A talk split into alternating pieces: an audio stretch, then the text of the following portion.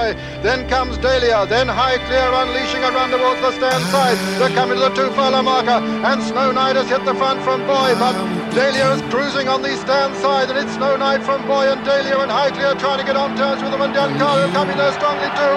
But it's Dahlia who's hit the front again. The 1973 winners did it with it in 1974. It's Dahlia going clear again. Being pressed by High for the Queen. Then comes Giancarlo and Boy. But racing up towards the line.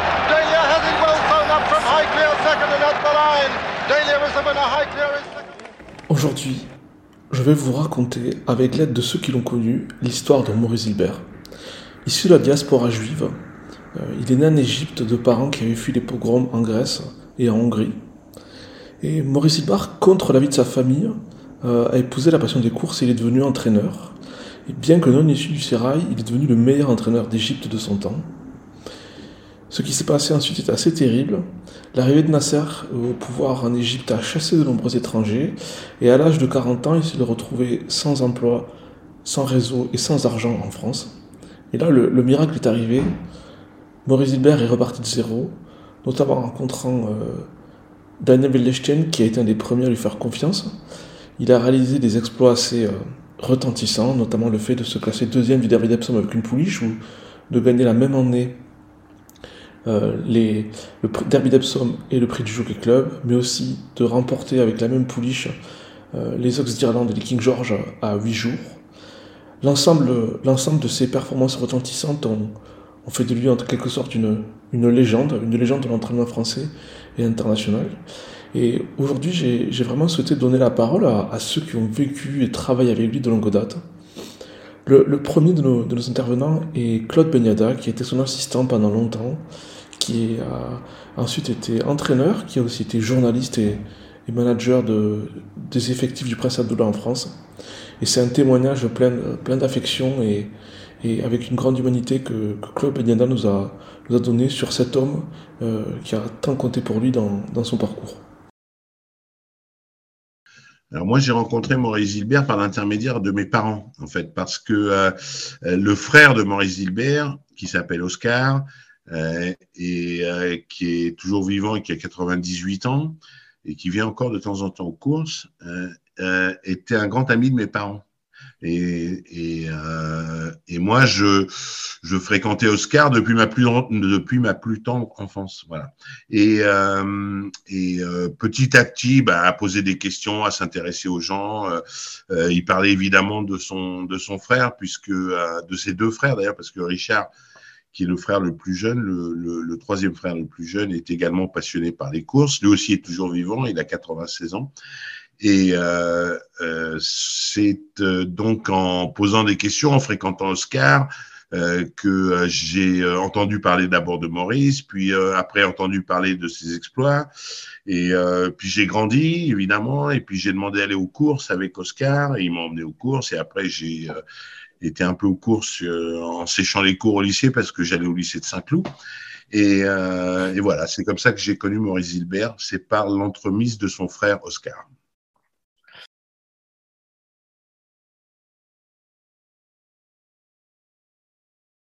C'était en 1974.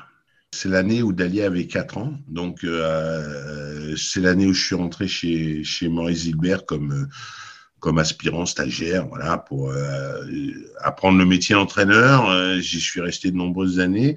Effectivement, Dahlia, Dahlia avait 4 ans.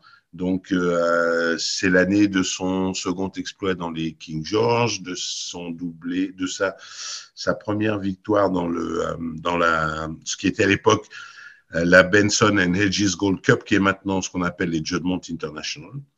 Euh, voilà, c'était c'était cette année-là, et puis il y avait évidemment euh, des deux ans prometteurs, et euh, notamment une pouliche s'appelait Nobiliari. Euh, effectivement, c'était quelqu'un qui était euh, assez impressionnant par sa personnalité, par sa façon de parler, par sa vivacité d'esprit. Euh, il avait toujours le, le, mot juste. Euh, il, il, comprenait parfaitement les gens euh, et je crois que euh, il était aussi très très passionné et très intéressé de transmettre son savoir et peut-être euh, encore plus euh, euh, à quelqu'un comme moi, et puis après avec David Spaga, mon ami, qui est arrivé juste quelques mois après moi chez Maurice, donc on est resté ensemble pendant de nombreuses années chez, chez, chez Maurice, et peut-être parce que on était issus de la même communauté euh, que lui, c'est-à-dire que nos parents étaient des, euh, euh, des émigrés d'Égypte qui étaient venus en France et que peut-être, n'ayant pas d'enfants, ça lui tenait beaucoup à cœur. J'imagine qu'il l'a un peu perçu comme ça au départ et que c'est pour ça qu'il nous a donné beaucoup de, il nous a donné beaucoup d'amour d'une certaine façon.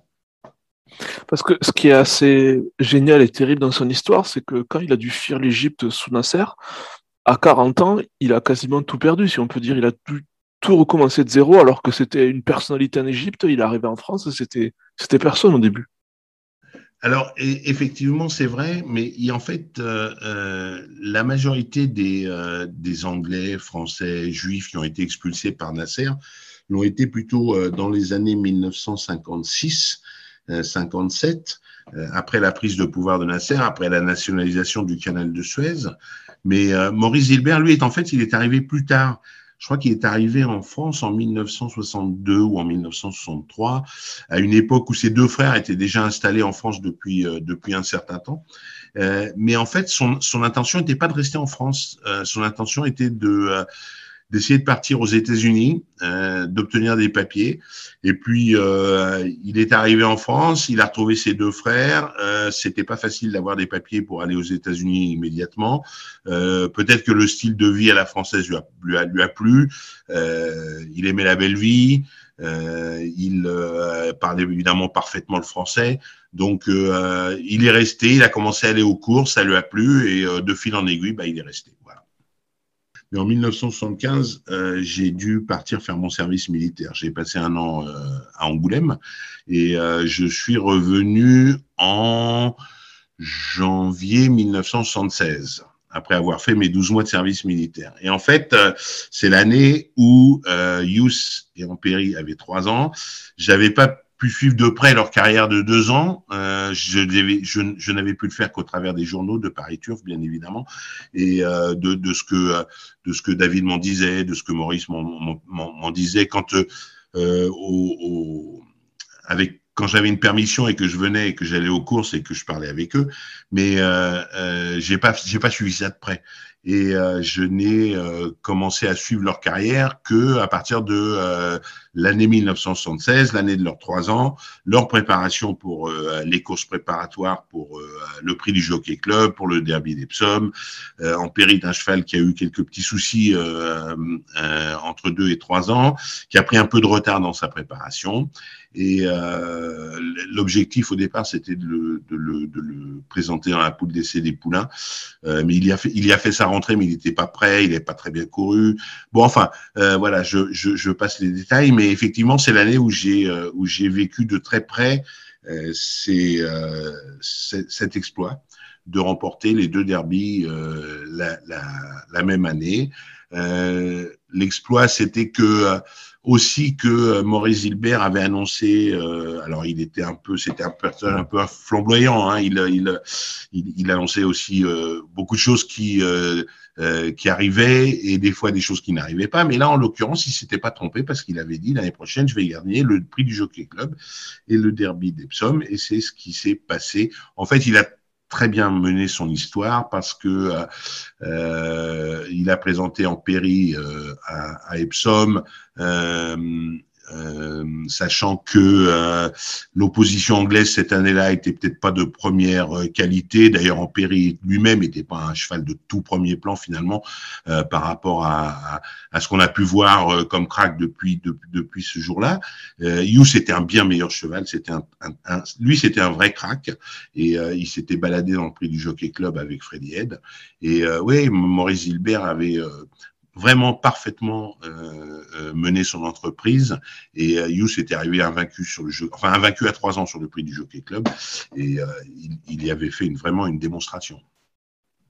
Et toute la beauté aussi du, du, truc, c'est qu'il avait aussi un petit peu délesté, dépecé les boucs parce qu'il avait joué très en amont Imperi avant le derby.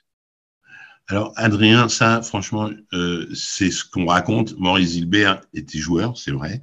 Euh, euh, J'imagine que c'est vrai. Je sais pas. Moi, j'ai pas eu, même en, même en vivant avec lui, même en étant à ses côtés tous les jours, je sais pas si vraiment il avait gagné des fortunes chez les boucs. Je j'espère que c'est vrai. je, je, je, je pense qu'il avait dû gagner de l'argent. Est-ce qu'il en a gagné autant qu'il l'a dit? Je sais pas. Mais mais oui, c'est c'était, sans doute un. S'il l'a fait, c'était un coup bien préparé, en tout cas. Et encore plus fort, il avait couru euh, donc Nobiliari l'année d'avant dans le derby. Et il a vraiment, euh, bah, il a été battu par un, très bon cheval avec Grundy. Mais une femelle deuxième du derby, c'est quand même euh, une, sacrée performance. Oui, alors c'est une sacrée performance. Nobiliari était une pouliche qui avait énormément de classe énormément de classe. Elle avait énormément de tempérament. C'était une grande pouliche alzane, euh, très très belle, très fougueuse, pas facile à entraîner, euh, mais euh, elle avait énormément de qualité. elle avait gagné, si je me rappelle bien, le prix Saint-Alary.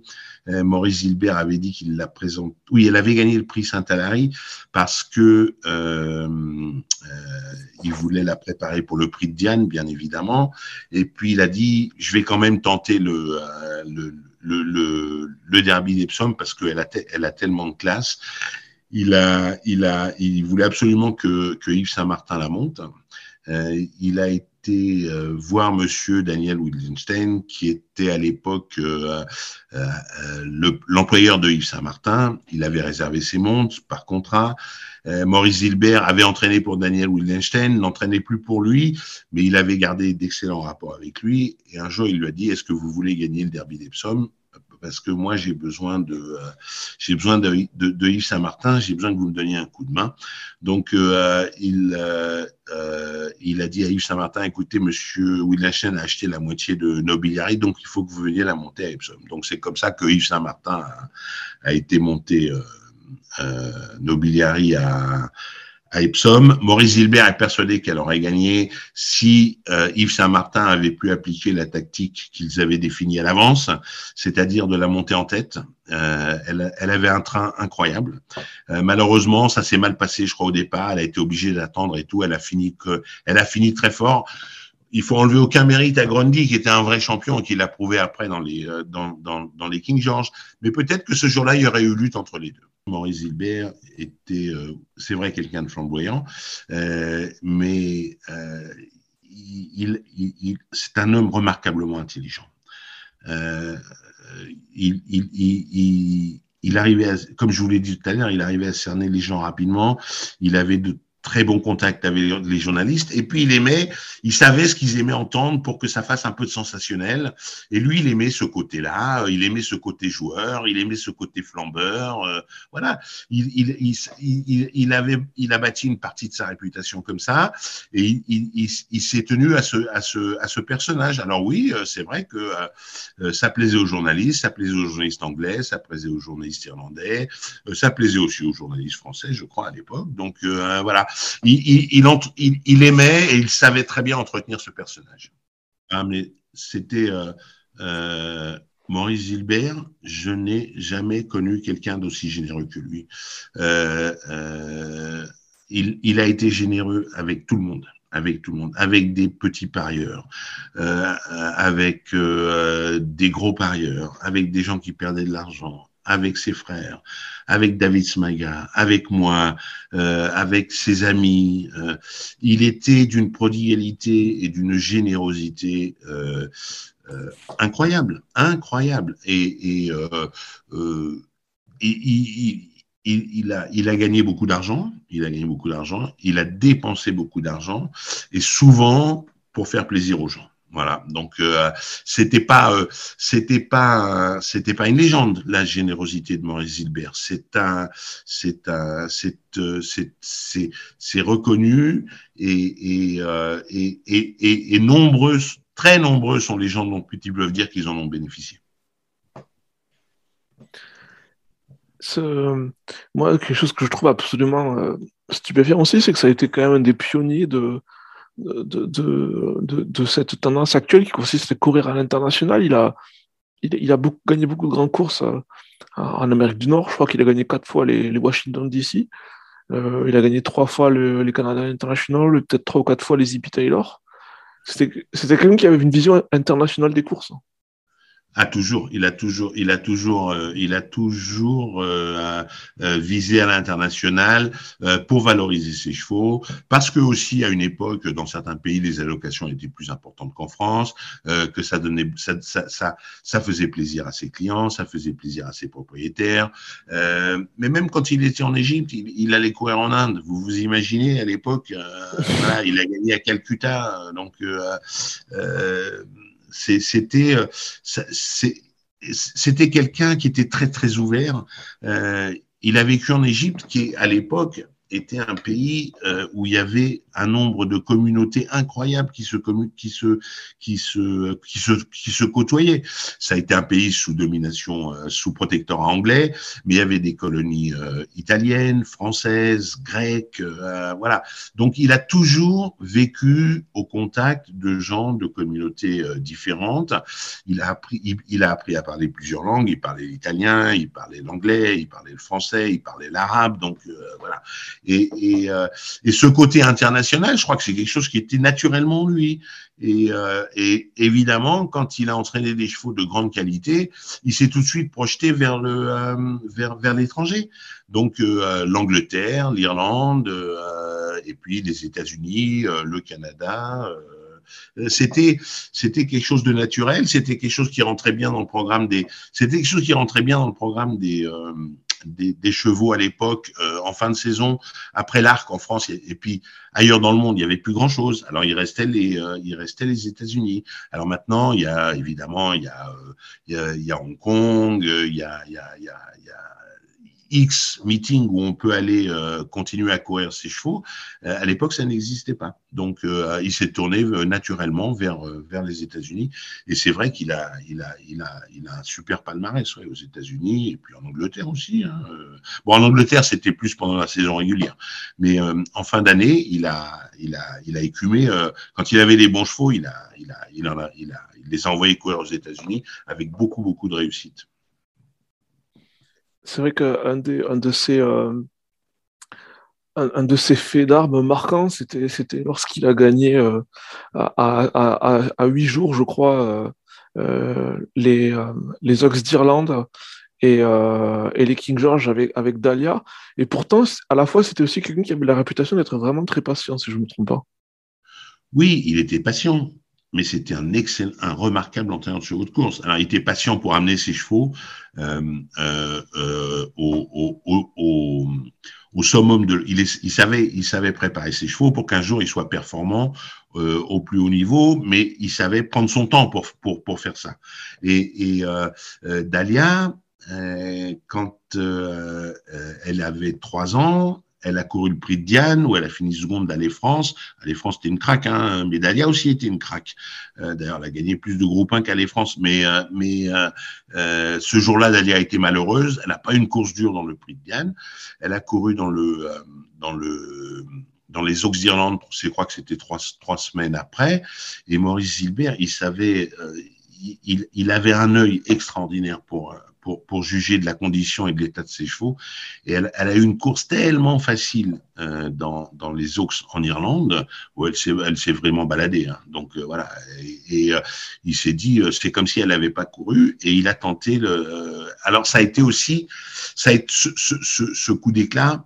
ça a été aussi un peu, ça n'a pas été le détonateur de sa réputation parce qu'il avait déjà gagné plein de groupes 1 avant et, mais on a dit les coups de poker de Maurice Gilbert. Voilà, ça a commencé un petit peu là. Et après, euh, cette réputation, euh, elle lui a un peu collé à la peau, mais il a su l'entretenir et il a réussi d'autres coups magnifiques. Surtout qu'après, euh, enfin, Dalia a, regagné l'année suivante. Et, il a fallu très longtemps, je crois, avant qu'une pouliche gagne deux fois les King George. C'est peut-être peut-être Nebel, je ne sais plus, mais c'est quelque chose qui a été très très difficile à reproduire ensuite.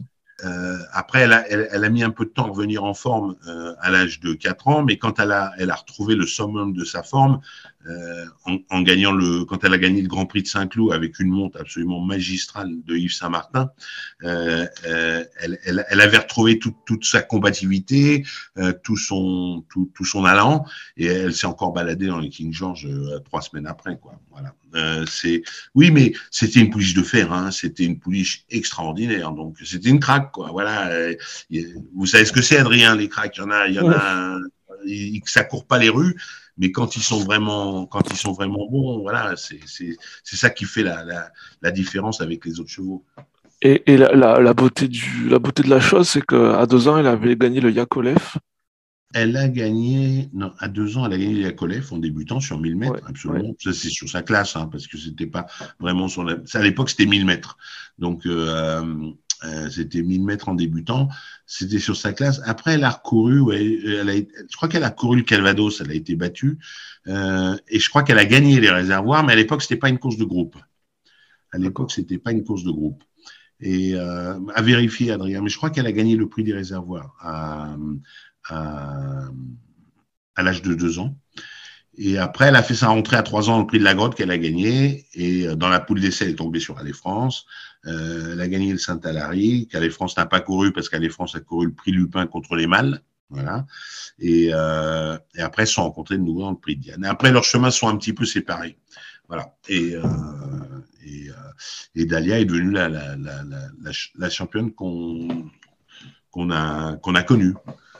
C'est vrai que cette période-là a quand même été un peu l'apogée de la carrière de, M. Zilbert, et en particulier avec les chevaux de Nelson, Nelson Bunker Hunt, qui est un propriétaire assez, assez atypique, assez particulier. Oui, euh, Nelson Bunker Hunt, c'est un, propriétaire qui avait déjà des chevaux euh, euh, en France à l'entraînement avant.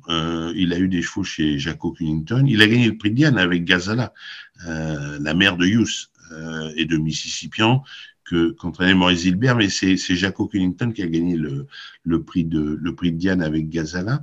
Euh, euh, ce qu'il a, c'est que une fois qu'il a eu acheté une part, une, une, une part de, de Vaglinoble, enfin vous, vous j'imagine que vous connaissez l'histoire de Vaglinoble, qui était un deux ans, qui est passé, qui avait gagné l'équivalent de ce qui est maintenant le le le, le, le Vertex Futurity, là, qui est toujours tous les ans, elle change de nom à, à, à Doncaster. L'ancien Racing Post Trophy. Voilà, anciennement le Racing Post Trophy, anciennement l'Observer Gold Cup. Enfin bon, euh, euh, euh, est passé en vente et avait été acheté pour moitié par le docteur Franklin, pour moitié par le Bunker Hunt et envoyé à, à l'entraînement chez Étienne Paulet. il a gagné l'arc chez Étienne Paulet vous devez savoir, puis vous avez fait le podcast, le podcast sur, euh, sur Étienne Poulet. Bon. Et, et, et, euh, et, il a, il a, il a, il, il a rapatrié Vaglinoble aux États-Unis pour en faire un étalon. Et il a fallu acheter des juments, il a fallu développer pour soutenir Vaglinoble. Voilà. Et c'est de là qu'il a augmenté son effectif. Et quand Maurice Hilbert a euh, la, la, la, son, son, association avec Daniel Wittgenstein s'est rompue, euh, euh, Nelson Bunkert avait quelques chevaux d'entraînement en France, mais il en avait surtout beaucoup à envoyer de jeunes chevaux. Et il a demandé à Maurice Hilbert d'être de, de, de son entraîneur. C'est là que ça a commencé. Voilà. Et en fait, il était en train de développer tout son élevage. Il était en train de l'augmenter en taille et en qualité. Et c'est vrai que parfois, enfin, il y, y, a la fameuse histoire où, euh, où euh, Bunkeren voulait, voulait pas courir et, et, euh, et je crois que c'est dans les King George la première fois. Et, et il a dit ben, courez, mais si jamais elle court mal, euh, je vous retire mes chevaux. Et il a pris risque qui paraît un peu insensé. Bon, alors, euh, oui, oui, alors, ça, ce sont des histoires qu'on courait, ce sont des histoires, mais Maurice Gilbert, il était, il avait beaucoup de faconde aussi, euh, Adrien. Alors des fois, il racontait des trucs, il fallait prendre, euh, il fallait en prendre un peu et en laisser un peu. Alors il a raconté après avoir gagné la course que euh, avait dit ça, que Bunker Hunt lui avait dit ça. Euh, alors ils sont plus là pour euh, pour pour euh, pour. Je sais pas si c'est vrai, mais mais ça fait rien. C'est la beauté de l'histoire. Donc oui, il il il, il Bunker Hunt lui aurait dit si vous ne gagnez pas, je vous enlève les chevaux, mais il a gagné. Donc voilà, il lui a, il lui a, il lui a, il sont des, sont des, ce sont des phrases, des histoires, des anecdotes qui rentrent dans la légende des courses, mais elles sont invérifiables. On ne sait pas si c'est vrai, on ne sait pas si c'est faux, mais ça fait la beauté des choses quand même. Voilà.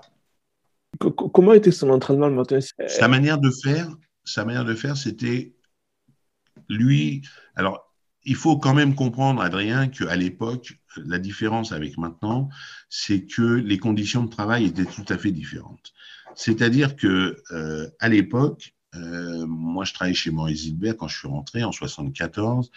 Euh, un entraîneur comme Maurice, comme François Boutin, j'imagine, à l'EQUED, enfin bon, les grands entraîneurs, euh, Cunnington, euh, bon, je vais pas citer tout le monde, mais euh, euh, il faisait de l'eau et un peu plus, et après c'était terminé quoi la matinée, d'accord? Donc il y avait du personnel. Donc euh, euh, les chevaux, ils restaient longtemps dehors. Ils restaient longtemps dehors. C'était le credo de Maurice. Marcher, marcher, marcher. Les chevaux faisaient, faisaient, faisaient leur canter, un petit canter d'échauffement, puis un deuxième canter un petit peu plus poussé. Mais voilà, mais il marchait beaucoup et il, il aimait que les chevaux restent longtemps dehors, marcher tranquillement.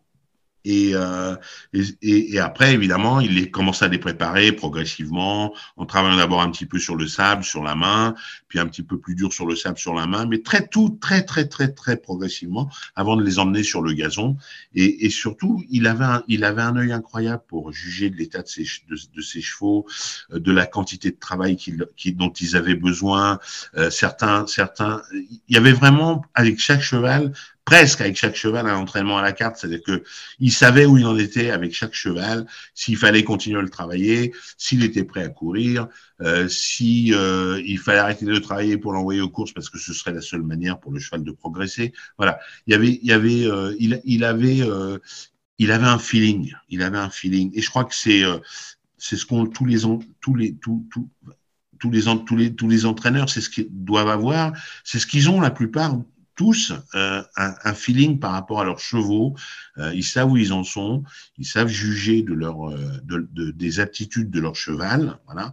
Et, et, euh, et c'était, c'était une de ses grandes forces. Donc, euh, il, il, était, il, il, était vraiment, il n'était pas dur avec les chevaux. Il n'était pas dur. Il n'était pas dur avec les chevaux. C'était tout en progression tout en progression et tout de juger si le cheval pouvait continuer à donner plus ou pas. Il arrêtait, euh, voilà. Euh, et puis il y avait des chevaux, euh, il avait un, il avait il avait il avait feeling incroyable. Il y avait des chevaux, il disait ceux-là, ils n'ont pas besoin d'être entraînés, ils n'ont pas besoin, enfin, à part de faire leur canter tous les, tous les jours, ils n'ont pas besoin d'aller sur le gazon, ils n'ont pas besoin de travailler. Et ils, couraient des chevaux sans les travailler, et, les chevaux, ils gagnaient, et ils répétaient, c'était, c'était incroyable, incroyable, incroyable, le, le feeling qu'il avait. Il avait un cheval, je peux vous donner son nom, il il s'appelait Campero, un cheval qu'il avait acheté à l'âge de trois ans chez un ancien entraîneur éleveur qui s'appelait Guy de Mola, qui était originaire de Cuba, dont vous avez peut-être entendu parler, qui avait une écurie à Chantilly. Un cheval absolument magnifique absolument magnifique. Et Maurice Gilbert, il, il, il, adorait ce cheval, il voulait courir, il courait des petits handicaps. Et il a dit, il, il l'a acheté. Il, il, a, il fait une offre à Monsieur de Mola qu'il a accepté, il l'a acheté. Et, et, euh, et il a dit ce cheval, il l'a couru une ou deux fois, et il dit je, je suis en train de faire des bêtises. Il a arrêté de le travailler. Et il faisait juste un canter tous les jours, c'est tout. À partir de ce jour-là, le cheval il s'est mis à faire des performances et à courir de mieux en mieux. C'est devenu un cheval de groupe. Il, a il avait le record du prix Vicomtesse Vigier à, à Longchamp. C'est un cerf de qualité. Une année, euh, j'ai fait le tour de la province avec lui en, en, en, fin de saison. Il a gagné les trois grands prix Marseille, Bordeaux, Toulouse. Enfin bon, un, un, super cheval euh, euh, qui, qui, qui, a, qui, a, gagné plusieurs groupes après et euh, des, des, sur la, des, chevaux, des, des cheval de tenue et, et qui est parti étalon après au Brésil, qui malheureusement est mort dans un incendie. Voilà. C'était un, c'était, c'était un, c'était un artiste pour euh, euh, entraîner un peu les chevaux à la carte, quoi. Voilà. Et euh, j'imagine qu'il y avait aussi beaucoup d'enthousiasme dans les gens qui travaillaient avec lui, enfin, qui étaient vraiment dévoués à sa cause, j'ai l'impression. Mais il a, il a, il a, il a, il a, il était, il était charmeur, Maurice Gilbert c'était un grand charmeur. Et les gens qui travaillaient avec lui l'adoraient. Les gens qui travaillaient avec lui l'adoraient, son personnel l'adorait. Il était très généreux avec eux. Hein. Il, de temps en temps, il voyait bien qu'il y en avait un qui avait des problèmes, il leur donnait un billet. Enfin bon, vous voyez, il, il avait, il avait le cœur sur la main. Bon. Et puis, euh, euh, les, les, gens avec qui il travaillait l'adoraient. Moi, je l'adorais. David Smaga, le vénère. Euh, euh, J'en connais plein d'autres. Euh, les jeux, les jeux qui avec qui il travaillait l'adoraient. voilà. et, il, a, formé, il a, il a, il a, il a lancé dans le monde de l'élevage, il a lancé Michel Enoxberg, son ami de l'époque, René Romanet, le frère de Louis, qui malheureusement, René, est décédé jeune euh, d'une crise cardiaque. Euh, voilà, c'était des, c'était des. René a monté en course. René Romanet a monté en course chez euh, chez Maurice Gilbert. Euh, il a gagné plusieurs fois avec euh, avec des chevaux que, que Maurice entraînait. Et il venait monter à cheval et il était il était passionné. Quoi. Il adorait Maurice. voilà. et ils, ils, ont commencé dans l'élevage ensemble, René Romanet et, Michel Enoxberg. Euh, c'est eux qui ont élevé Galliani, le gagnant du Grand Prix de Paris, qui a gagné le Grand Prix de Paris chez Maurice à 90 contrats, monté par Alain Lequeux. Voilà. Un autre exploit. C'est une personne qui, avait, qui était connue aussi pour avoir une culture générale assez, assez exceptionnelle. Alors complètement. C'était euh, c'était un homme euh, je vous l'ai dit, je le répète, très intelligent, mais qui effectivement, euh, Adrien, avait une culture générale tout à fait exceptionnelle, très mélomane, euh, grand lecteur. C'était un homme qui vous pouvait vous parler de n'importe quoi, de n'importe quoi. Je pense très sincèrement que s'il avait choisi un autre métier, il aurait réussi tout aussi brillamment. Il aurait pu être un grand professeur de médecine, il aurait peut-être pu être un grand musicien, euh, il aurait pu être un écrivain. Euh, il avait une plume incroyable. Il avait une plume incroyable. Quand il prenait euh, un papier, un crayon pour écrire un mot à quelqu'un, euh, c'était, euh, il écrivait d'une façon absolument admirable. Euh, donc oui, il avait, toutes ces qualités et il aurait pu, je pense qu'il aurait pu être n'importe quoi. Je pense qu'il aurait pu être n'importe quoi. N'importe quoi, réussir n'importe où, dans les affaires, dans le commerce, voilà. il avait une telle palette de qualités, une telle intelligence, une telle culture que oui, il aurait pu, il aurait pu, il aurait pu faire n'importe quoi. Éric Purari a cofondé le Harada Capucine dont il est le copropriétaire. Et dans ce cadre, il a élevé des chevaux de très haut niveau et notamment des, lauréats classiques. Mais avant tout cela, il a été formé par Maurice Hilbert et de ses années quotidiennes, il garde un souvenir impérissable. Tout à fait, je me souviens très bien puisque c'est mon ami euh, Michel Enochberg qui, à l'époque, avait des chevaux euh, chez lui, que j'avais rencontré peu de temps avant aux courses à Saint-Cloud et moi à l'époque je voulais devenir entraîneur, donc il m'a dit je vais te présenter euh, Maurice Zilbert, et je suis euh, rentré chez lui peu de temps après. J'avais déjà fait une année euh, chez Roy Dupré et une autre année chez John Dunlop en Angleterre, et j'ai fini ma formation, je pense trois ans probablement chez Maurice Zilbert. Oui, il avait des chevaux comme 13e, qui avait gagné le Grand Critérium, Tropicaro, Argument qui avait gagné, euh, il y avait encore le Washington DC à l'époque. Euh, voilà, il avait déjà des chevaux pour Abdullah, je crois, mais il avait surtout les, les des Bunker des Naas. Il y avait Sangway, qui était une très bonne jument de course aussi. Euh, voilà, il faisait monter Alain Lequeux. Donc vous avez je suis arrivé après la grande, grande époque des Imperi et Hughes et Dahlia, juste après. Oui, il avait, quelques propriétaires euh, fidèles. Euh, il a gagné des grandes courses pour euh, la plupart d'entre eux. Mais ce n'était pas un homme commercial. Il se fiait un peu à sa bonne étoile. Donc, il, était assez orienté vers les États-Unis. Il avait beaucoup de connexions aux États-Unis. Et il allait facilement orienter ses chevaux pour des fins de carrière aux États-Unis. Il a gagné Washington, D.C qui était la grande course, c'était la Breeders' Cup de l'époque un petit peu. Il a dû la gagner euh, cinq ou six fois. Et moi-même, j'ai été euh, associé dans une jument qui s'appelait Louise à la plage, à l'époque, qui a été gagné un, un groupe euh, sur à Laurel Park, je crois que c'était. Voilà, ça c'est des vieux souvenirs. Et, mais déjà, euh, Maurice Gilbert était très tourné vers les courses internationales depuis toujours. Non, il avait une véritable université quand il allait, traversait les aigles le matin. Il y avait son rond, le rond Gilbert, je crois que ça s'appelle comme ça, qui était au milieu de, de, la piste des aigles. Et il y avait facilement 20 à 25 personnes dans sa suite, c'était une véritable migration. Et c'était toujours très théâtral parce qu'il était vraiment très amusant. Il piquait des coups de gueule, euh, faisait des plaisanteries avec les jockeys, mais voilà, il avait, un, euh, il avait une pensée à double, triple tiroir avec beaucoup d'humour, mais aussi euh, pas mal d'autorité et des colères qui étaient plus ou moins feintes. Et là-dedans, plus c'était un peu agité, mieux il s'y retrouvait finalement. Il aimait bien créer un effet de panique un petit peu et tester également la résistance des chevaux. Il pensait beaucoup qu'il fallait soumettre euh, les chevaux à un certain stress autour d'eux pour que finalement ils apprennent à vivre avec tout ça et qu'ils se calment. Donc il n'était pas un anxieux du moindre bruit, etc. Pas du tout. Euh, c'est quelqu'un qui a été capable de, coups d'éclat assez stupéfiants, mais c'est aussi une personne qui finalement euh, était capable de faire attendre ses propriétaires pour, pour laisser venir les chevaux, si je ne me trompe pas. Alors oui, il avait une certaine euh, patience, notamment pour, euh, pour débuter les chevaux. Il y travaillait pas mal jusqu'à ce qu'il considère qu'ils étaient prêts. Et une fois qu'ils étaient considérés qu'ils avaient été prêts, ils débutaient. Et ensuite, il travaillait très peu les chevaux faisaient principalement de l'entretien, mais par contre, ils couraient assez souvent. Quand on prend la carrière d'une jument comme produceur, dont je me souviens par exemple, euh, elle a recouru le prix La Forêt six jours ou sept après euh, avoir été seconde des Champion Stakes. Il avait considéré qu'elle n'avait pas fait sa course dans les Champions. La jument était rentrée un peu fraîche. Il a recouru euh, quelques jours après et elle a gagné le prix La Forêt. la même chose avec Dahlia, qui a gagné les Irish Oaks huit jours avant de gagner les King George.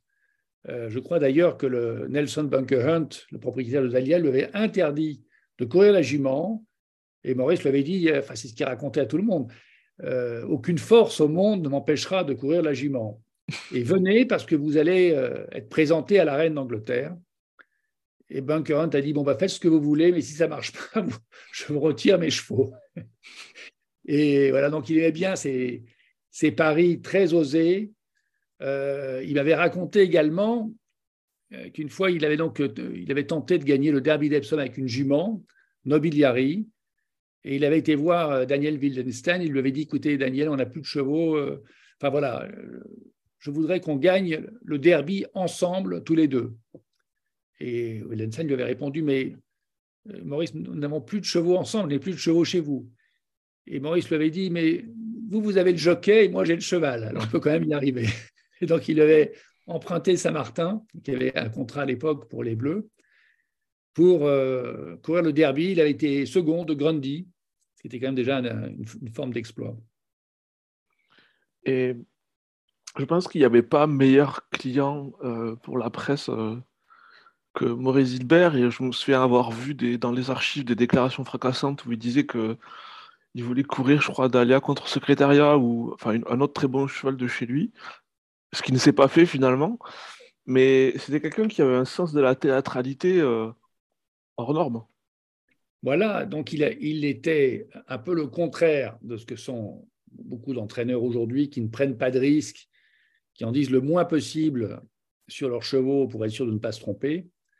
Lui euh, avait le don de déceler la qualité d'un cheval très tôt et effectivement, il annonçait au propriétaire des choses extraordinaires. Alors, on va gagner le Grand Critérium avec un cheval qui n'avait pas débuté au mois d'août, vous voyez, et des choses comme ça. Et quelquefois, ça marchait, mais toujours beaucoup d'ambition, euh, avec en même temps euh, des plans à long terme, avec des chevaux qui, au départ, n'avaient pas l'air euh, d'être dans la course pour ce genre de, programme. Voilà, donc je crois qu'il a gagné le, derby avec Imperi, qui n'avait pas fait grand-chose avant peut-être été troisième du prix de Guiche, vous voyez, mais il sentait le cheval, il sentait le cheval en plein développement. Il avait un sens, une perception des chevaux qui était assez extraordinaire. Si je me souviens bien, le matin, euh, on travaillait surtout sur la plaisanterie, une piste assez longue, et euh, son grand mot, c'était d'avoir les chevaux décontractés. Euh, il fallait que les chevaux soient décontractés, donc des cavaliers qui avaient une main assez souple. On ne demandait pas aux chevaux, c'était un, travail un petit peu de, de mise en, forme, mais avec dans, une certaine forme de décontraction. Et ensuite, il voulait que les chevaux aient du travail une fois par semaine, tout ça, pour apprendre à garder leur nerfs. Je crois que c'était ça qui était important pour Maurice. Et c'est probablement comme ça qu'il a pu envoyer des chevaux dans le monde entier pour faire des très bonnes performances, parce que les chevaux avaient passé un cap. Je crois personnellement que si les chevaux comprennent à un moment donné ce qu'on leur demande, ils se détendent. Et je crois que cette détente était ce que cherchait euh, Maurice Zilbert dans l'entraînement, que les chevaux ne soient pas stressés.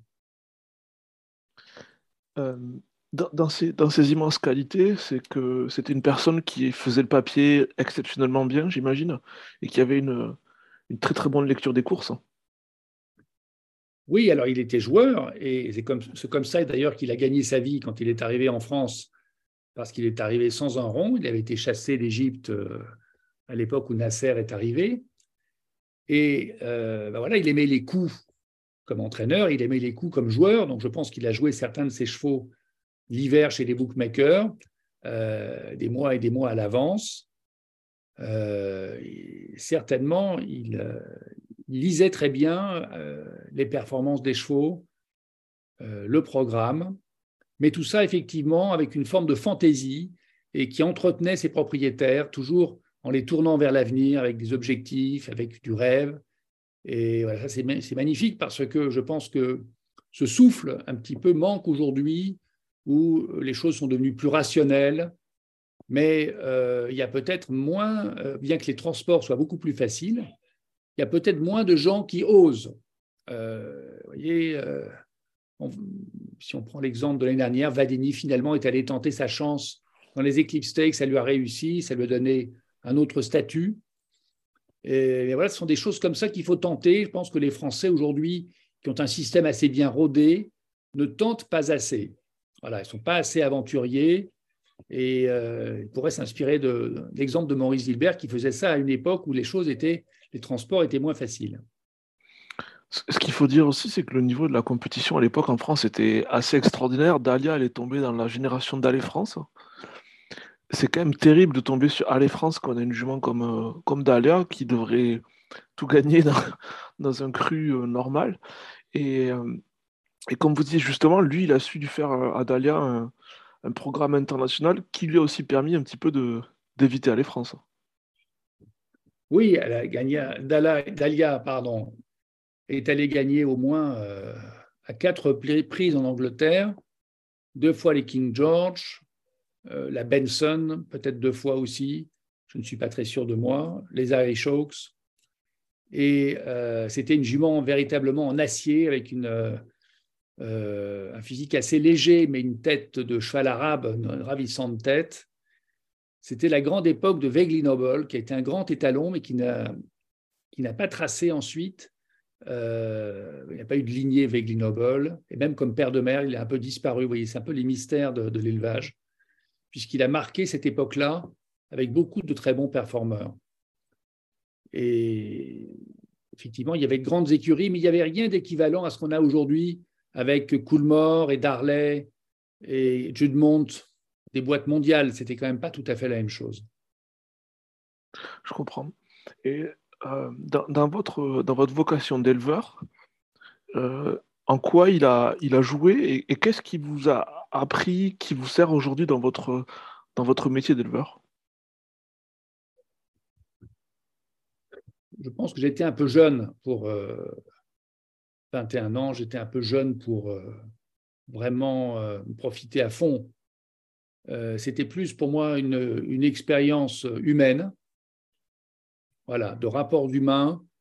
Euh, c'est ça qui m'a surtout intéressé, les rapports à la fois avec les propriétaires, les jockeys, le personnel, la manière de voir la vie, euh, d'accepter euh, les difficultés, les défaites. Voilà, c'était plutôt une école de vie pour moi. Je ne sais pas si sur le plan technique. Je pense que le, je vous dis, le, une chose importante, c'était le fait d'avoir des chevaux assez heureux, assez gai. Euh, il y avait une certaine fantaisie même dans l'écurie, dans euh, ce qui n'excluait pas un peu de, rigueur quand même, mais il y avait les, chevaux avaient tous une personnalité. Voilà, c'est un, entraîneur qui développait la personnalité de ses chevaux. Oui, oui, oui, c'était un, homme complet. Je pense que c'était un homme complet. passionné quand même par, euh, par les chevaux, par son métier, par la, par la victoire. Il aimait gagner des grandes courses. Euh, il avait certainement une grande humanité parce qu'il avait connu pas mal de revers, probablement, dans sa jeunesse. Et il aimait former des, jeunes. Il a formé quand même pas mal de, jeunes, notamment David Smaga, qui a une très belle carrière. voilà, avec un, un, amour de la jeunesse, un respect pour les, pour les hommes qui, qui travaillaient à tous les échelons dans, l'écurie. Et euh, oui, c'était vraiment une expérience de vie pour moi. Euh, Ce n'était pas uniquement technique. il avait une perception, euh, je pense, des capacités d'un cheval. Et il voyait aussi là où la digue avait rompu. Quelquefois, un cheval était un tout petit peu décevant et il disait c'est fini. Voilà, il savait que le cheval était passé de l'autre côté. Je crois que c'est un entraîneur qui avait le sens de la limite avec les chevaux, à la fois pour l'entraînement et pour les courses. Et euh, il voyait quand ça tournait du mauvais côté, il avait une espèce de, sens de l'observation très important. Et il voyait bien que le mental du cheval était décisif pour pour la compétition et que si ce mental était entamé, c'était terminé. Voilà, c'est ça un petit peu que j'ai appris avec lui, l'importance du mental pour, l'entraînement et pour les chevaux en général. Il a eu à, des époques euh, un certain nombre de chevaux, mais ce n'était pas un industriel, bien entendu. Et puis c'était une autre époque aussi, euh, l'entraînement était encore un artisanat, il y avait une écurie du soir, tout cela a quand même beaucoup changé. Euh, se souvient de Paulet qui voulait pas dépasser 50 ou 60 chevaux. Maté a été le premier probablement à avoir une écurie euh, de taille industrielle. Mais euh, oui, c'était encore un métier artisanal. Un an, avant de disparaître, Maurice Hilbert avait accordé une interview à Jour de Galop et il avait déclaré, je, le cite en septembre 2007, De course française s'appauvrissent dans la mesure où il y a trop d'opportunités pour les mauvais chevaux et plus assez pour promouvoir l'excellence. En voulant étendre le périmètre euh, des courses avec euh, courir le, matin, la nuit, euh, le soir, à droite, à gauche, dans tous les sens, etc., on a un petit peu tué ce métier, c'est évident. Les gens sont à du U et à dia pour remplir des courses avec des chevaux qui n'en veulent plus il y, a une grande hypocrisie parce qu'on parle de bien-être animal, tout ça, mais on fait courir des chevaux qui n'ont plus du tout envie de courir jusqu'à des âges avancés. Alors à ce moment-là, on leur donne des traitements pour les soulager un petit peu. Il y a une grande hypocrisie dans ce métier. moi, je pense que ce n'est pas, pas ça l'essence des courses. Je pense qu'il euh, faut revenir à quelque chose de plus sain. Et je pense que les, gens joueront de toute manière. Euh, on peut proposer quand même des courses plus attractives avec un cycle de l'élevage qui tourne mieux. Et pour cela, il faut favoriser les jeunes chevaux pour favoriser des propriétaires qui achètent des jeunes chevaux. Si il n'y a pas de propriétaires, notamment français, pour acheter des jeunes chevaux, l'élevage va stagner, décliner. Et euh, par exemple, c'est un très mauvais signe où Laura des Capucines a vendu le tiers ou la moitié de ces yearlings cette année pour partir être entraînés à l'étranger, à la fois aux États-Unis, en Angleterre, même en Australie directement. Euh, il n'y avait pas assez de propriétaires français. Il y a un signal d'alarme. Alors, tout le monde le voit plus ou moins. Pour l'instant, je ne vois absolument rien qui aille dans le bon sens. Voilà. Et je pense qu'il faut prendre certains risques pour redynamiser la, la filière des jeunes chevaux, ce qui donnera du courage aux propriétaires et on a besoin de propriétaires qui prennent des risques. Ils ne peuvent pas prendre de risques si les allocations pour les jeunes chevaux sont équivalentes à celles des réclamées pour les chevaux de 8 ans. Ce n'est pas possible. Voilà, le, truc a été trop nivelé, trop égalisé. C'est quand même une compétition. Il faut qu'il y ait euh, un petit peu de l'espoir pour les, pour les gens à un certain niveau. Et on voit bien, tout le monde sait bien qu'on est tombé à un niveau de, petites rentabilités à la, petite semaine pour des gens qui ne veulent pas prendre beaucoup de risques parce qu'ils n'ont pas forcément les moyens d'ailleurs. Il faut un peu de tout, mais il faut garder un noyau dur de propriétaires euh, qui se mouillent. Et ces gens-là, pour l'instant, ils ne sont plus attirés par les courses françaises. Il faut s'en rendre compte. La France n'est plus un pays suffisamment vivant nous sommes des petits fonctionnaires. On va prendre de risques. Et sur rien. Donc, quand on dit on va modifier un peu le programme, c'est complètement à la marge, ça, ça bouge de, rien du tout.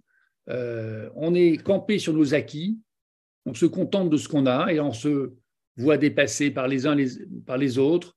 non, je, trouve que on, manque d'ambition. ça a beaucoup vieilli tout ça. On parle de stabilité, on parle du système français. Voilà, c'est un truc de sécurité sociale, si vous voulez. Et les courses, c'est pas ça. Euh, donc, il faut vraiment, je pense qu'il faut renouveler politiquement euh, tout cet échafaudage pour nous donner de l'ambition, prendre des risques. Nous sommes des challengers. On doit, se doit de faire mieux que les autres. Voilà. J'espère qu'on trouvera des, gens qui aient le temps de s'occuper de tout ça et la carrure pour pouvoir à nouveau euh, avoir un pays comme euh, la France qui attire des Niarchos, qui attire des bunker qui attire des grands propriétaires comme ça, euh, ce qui n'est plus le cas aujourd'hui. Fresnel Buffard va être vendu, bon, le Kenney a fermé ses portes, etc. Certes, il y a quelques nouveaux clients fortunés qui arrivent en France, mais je dirais qu'on n'est plus quand même dans la course. Alors, je pense que nous sommes tout à fait responsables nous-mêmes de ce qui nous arrive. Ce n'est pas un hasard. Et l'autre chose, moi, je trouve, comme je vais revenir un peu sur une autre chose que vous disiez, c'est que je pense que être propriétaire chez Maurice Hilbert, pour beaucoup de, clients, c'était une, expérience extraordinaire parce que les, victoires viennent ou elles, ne viennent pas, mais c'était un moment, euh, je pense, avoir des chevaux chez lui, extraordinaire, c'était rencontrer quelqu'un d'extraordinaire et, vivre des choses extraordinaires. Et, je pense qu'il y avait des gens, beaucoup, ceux qui sont encore en vie, des, mémoires de dîner euh, euh, faramineux, de, un conteur extraordinaire qui les amenait jusqu'au bout de la nuit et qui leur, euh, qui, leur, qui, les faisait rêver, très justement, comme vous leur disiez. C'est vrai que j'ai le sentiment que ce côté un peu festif et, et somptueux des courses, c'est un peu érodé, je crois, en France. N'en parlez pas. Je veux dire, c'est un, un mouroir. quand vous allez à, Saint-Cloud euh, en semaine, etc., c'est un mouroir. Euh, on dirait que le champ de course est abandonné. Euh, voilà, moi, j'ai été passer des hivers quand j'étais jeune à Santa Anita. Il y avait un director's room où les responsables des courses et de l'hippodrome étaient présents. Il y avait un espèce de cocktail à la fin de la journée. Ils invitaient les propriétaires qui avaient eu des partants. C'était, c'était pas des fortunes dépensées, mais il y avait un côté vivant, on était accueillis, etc. C'était voilà. Euh, non, en France, on se meurt à petit feu. Quand on va à Saint-Cloud, on a une vision de quelque chose de délabré, d'abandonné. Et ça fait de la peine. C'est triste de voir ça. Et quand je parle, alors Longchamp, c'est autre chose. Euh, on n'a pas tiré tout à fait le potentiel de cet investissement, je crois. Euh, voilà, je pense qu'il faut vraiment réfléchir pour redynamiser les courses. Moi, je pense que chaque champ de course a besoin d'une direction qui s'implique personnellement, qui invite les gens à venir, etc. Il faut, il faut arriver. Euh, parce qu'on moi, je n'ai plus envie d'aller aux courses, pour vous dire la vérité. Euh, il n'y a plus personne à voir et on s'ennuie et c'est trop long et je, regarde ça à la télévision maintenant. Mais euh, je pense qu'il suffirait de pas grand-chose euh, avec une bonne direction sur un champ de course pour recréer du lien, parce que les courses, c'est un lieu social, normalement, au départ. Les gens venaient aux courses pour voir socialement des gens, etc. Et aujourd'hui, tout ça n'existe plus. C'est terminé, il n'y a plus rien. Euh, une autre chose qui m'a marqué avec Maurice Gilbert en parcourant les archives que j'ai pu, que j'ai pu récupérer, c'est que jusqu'à la fin, jusque dans les, les dernières années de sa carrière, euh, même s'il avait un effectif qui était plus le même qu'à sa grande époque, il avait toujours gardé euh, beaucoup d'ambition et beaucoup de l'espoir de, trouver un nouveau client. De, il, voulait, il a toujours cherché jusqu'au bout à bluffer les journalistes et à, à, vendre du rêve. En fait, c'est ça que je, que trouvais stupéfiant. C'est quelqu'un qui avait beaucoup d'énergie euh, jusque dans les, derniers temps de son activité. Oui, oui, il a été atteint à la fin par la maladie, mais jusqu'au bout. Il est venu à la piste, il s'est battu. Il avait l'écurie de Khaled Abdullah qui lui avait gardé sa confiance et jusqu'au bout, il a eu des chevaux de groupe pour eux. Je crois qu'il a été battu, d'un nez dans le Royal Oak euh, avec une jument qui s'appelait Érudite, je crois. Qui, c'était la dernière fois qu'il a failli gagner un groupe 1. Et non, il avait gardé un mental extraordinaire. Euh, beaucoup d'admiration pour lui, très courageux, un homme courageux, avec du mental et cette niaque. Et je trouve qu'aujourd'hui, voilà, il faut vraiment se poser la question euh, de savoir pourquoi euh, on a perdu cette niaque qu'ont les, les Anglais, qu'ont les Irlandais. Euh, les Irlandais n'ont pas de prime, par exemple, à l'éleveur, mais ils se mouillent pour aller à des bonnes saillies, acheter des juments, etc. Nous, on, est, on a des aides, mais ces aides ont, ont servi à quoi finalement? Il faut se poser toutes ces questions, il faut essayer de comprendre ce qui s'est passé, et je pense qu'il faut d'urgence modifier notre système. Je ne dis pas que je, sache tout ce qu'il faut faire, mais je pense que le système euh, en France est encrassé. Est-ce que vous savez si lui-même il avait élevé ou pas du tout? S'il avait, pardon? Est-ce qu'il avait élevé un petit peu? Est-ce qu'il avait été éleveur un petit peu ou... Euh, non. Non, non, Maurice n'était pas du tout euh, éleveur. Il aimait bien aller voir des yearlings dans les, dans les haras. Il, a, il avait un coup d'œil euh, surprenant, mais euh, non, il n'avait pas une âme d'éleveur. C'était, il était concentré sur son métier. Qu'est-ce que vous voulez dire par un coup d'œil surprenant, surprenant Il avait un, coup d'œil non, comment dire, il pouvait déceler un cheval qui avait une, un modèle bizarre ou, ou qui était éventuellement petit ou qui n'avait pas un gros pédigré. Voilà, il n'était pas, je cherche le terme, je suis désolé. Voilà, il n'était pas conventionnel dans sa manière de choisir les chevaux. Pas du tout conventionnel. Et euh, c'est euh, c'est aussi une personne qui, moi, ce qui m'a, euh, ce que je, trouve extraordinaire dans, son histoire, c'est cette capacité qu'il a eu à rebondir dans ce moment terrible qui lui est arrivé quand il s'est fait expulser d'Égypte. Enfin, pardon, quand il est parti d'Égypte, quand Nasser a tout nationalisé c'est quand même incroyable d'arriver à, 40 ans passés, arriver dans un pays où il avait sa famille, mais il n'avait pas de lien dans les courses, et réussir à, repartir, et, euh, alors qu'il avait déjà été tête de liste en Égypte, il faut quand même un cran, un cran extraordinaire et une énergie extraordinaire. Oui, mais vous savez, je crois que le, quand on a du talent, euh, euh, ce talent, arrive toujours à s'exprimer. Voilà. Et donc, le courage, c'est bien, mais il avait surtout beaucoup de talent. Et ce talent, ça a été révélé. Je crois que euh, Wildenstein est un des premiers propriétaires à avoir décelé ce talent chez, chez Maurice. Euh, voilà. Mais évidemment, c'est beaucoup plus facile quand on est doué. Et je pense qu'il était très doué avec les chevaux.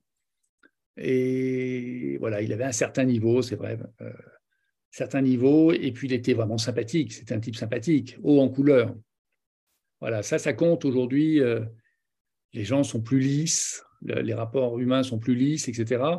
Mais pour des gens qui ont une certaine fortune, c'est toujours un plus d'avoir quelqu'un euh, qui entraîne vos chevaux avec une personnalité intéressante et attachante.